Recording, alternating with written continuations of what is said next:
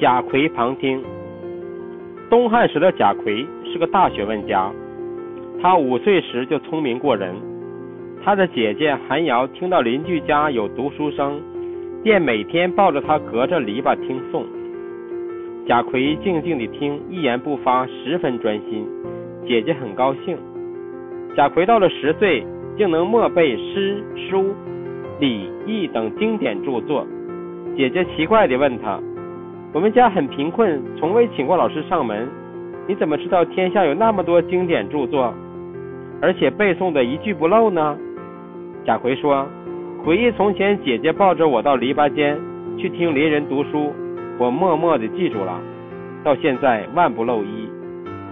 家里没书写的材料，贾逵就将庭树中的桑树皮剥下来，晒干后做成一片片似竹简的东西，然后在上面写字，有时写在门上或屏风上，边读边记。一年后，所有的经典文章都能熟读背诵。”